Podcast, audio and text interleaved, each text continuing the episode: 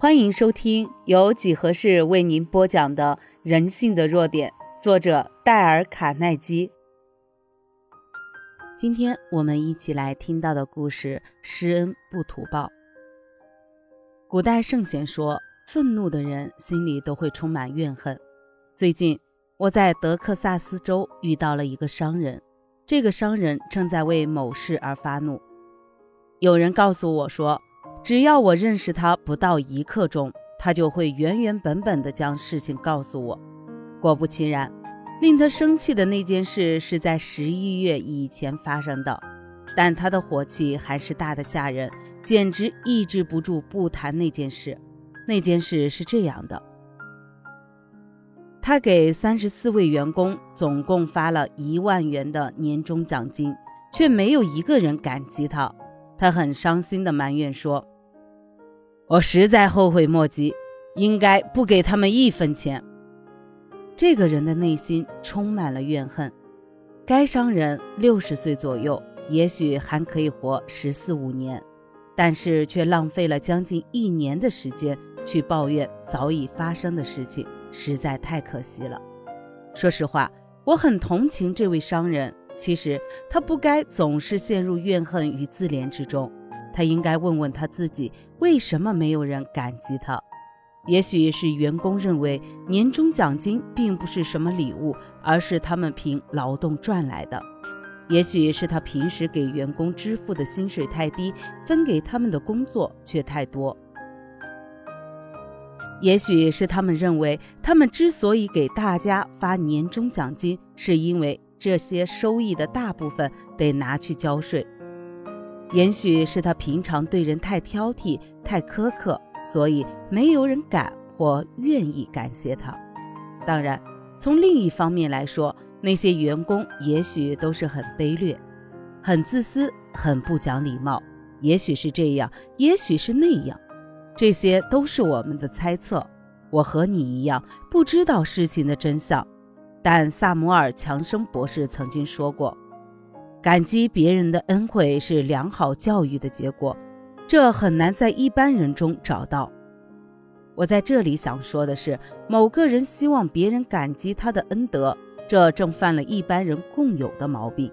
可以说，他完全不了解人性。试问，如果你救了某人的性命，你是不是希望他感激你呢？可能会。李博维兹在担任法官之前。是一个有名的刑事律师，他曾经救过七十八个人的生命，使他们不必坐上电椅被处死。你想，在这些人当中，有多少人感激李博维兹呢？猜猜看，有多少？说实话，一个也没有。耶稣曾在一个下午为十个麻风病患者治好了病，可是这些人中有几个向他道谢了呢？只有一个。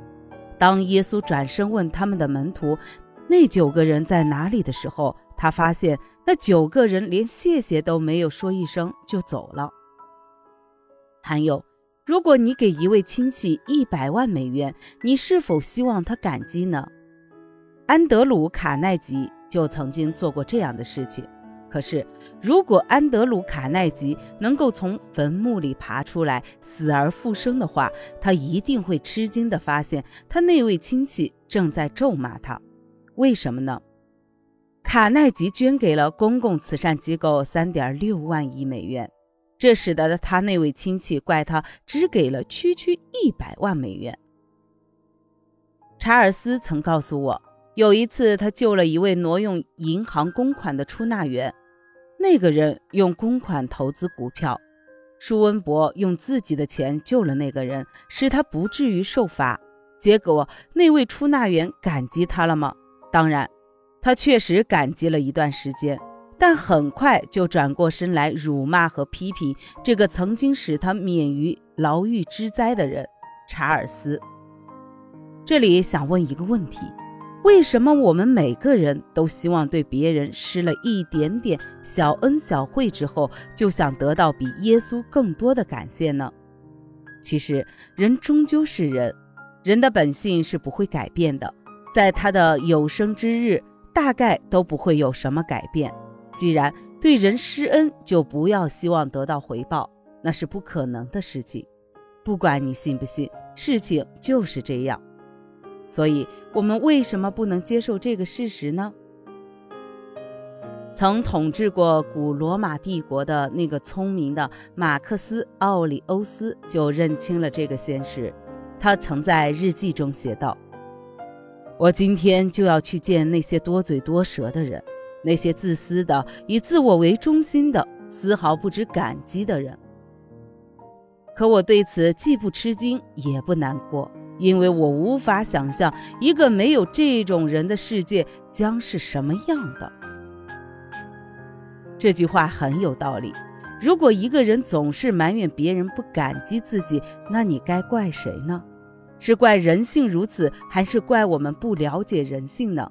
其实，当我们施恩时，如果我们偶然得到了别人的感激，那是一种意外之喜；如果我们得不到这种感激，也不必为此而难过。我认识一个住在纽约的女人，她常常因为孤独而不停地抱怨。她的亲戚没有一个愿意亲近她，这实在很奇怪。为什么没有一个亲戚愿意亲近她呢？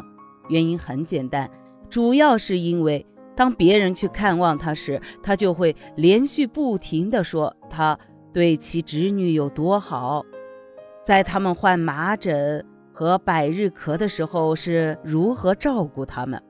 多年来，他给他们提供吃住。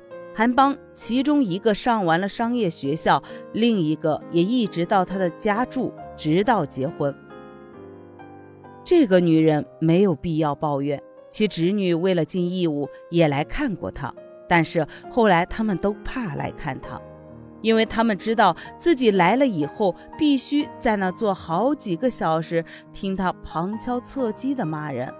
还得听他那毫无休止的埋怨和自怜的叹息，并且当这个女人再也无法威逼利诱她的侄女来看她的时候，她使出了另一件法宝——心脏病发作。当然，她并不是真的心脏病发作。是的，医生都说她有一个很神经的心脏，才会发生这种病症。但是医生也说，他们对她毫无办法。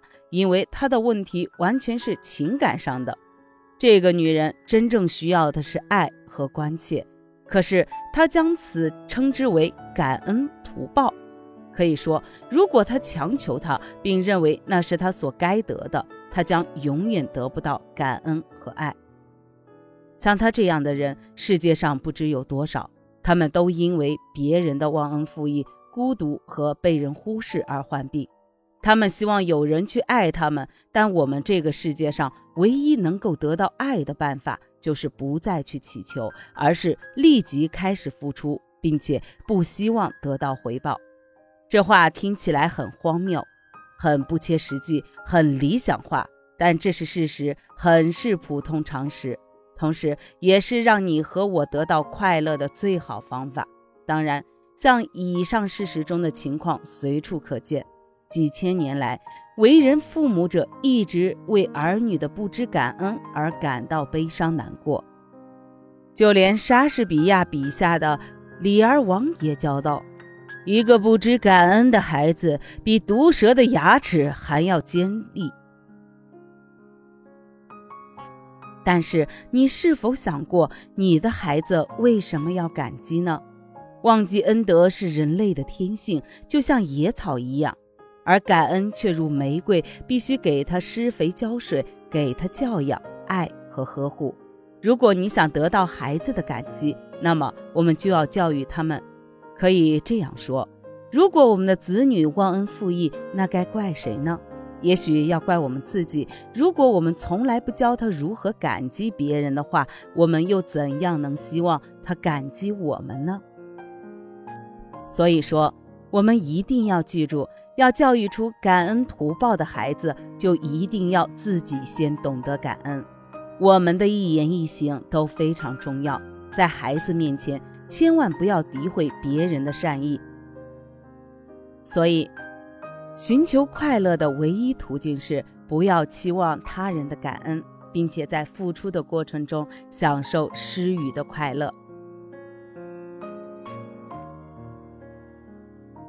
本集已播完欢迎您的订阅下集更精彩。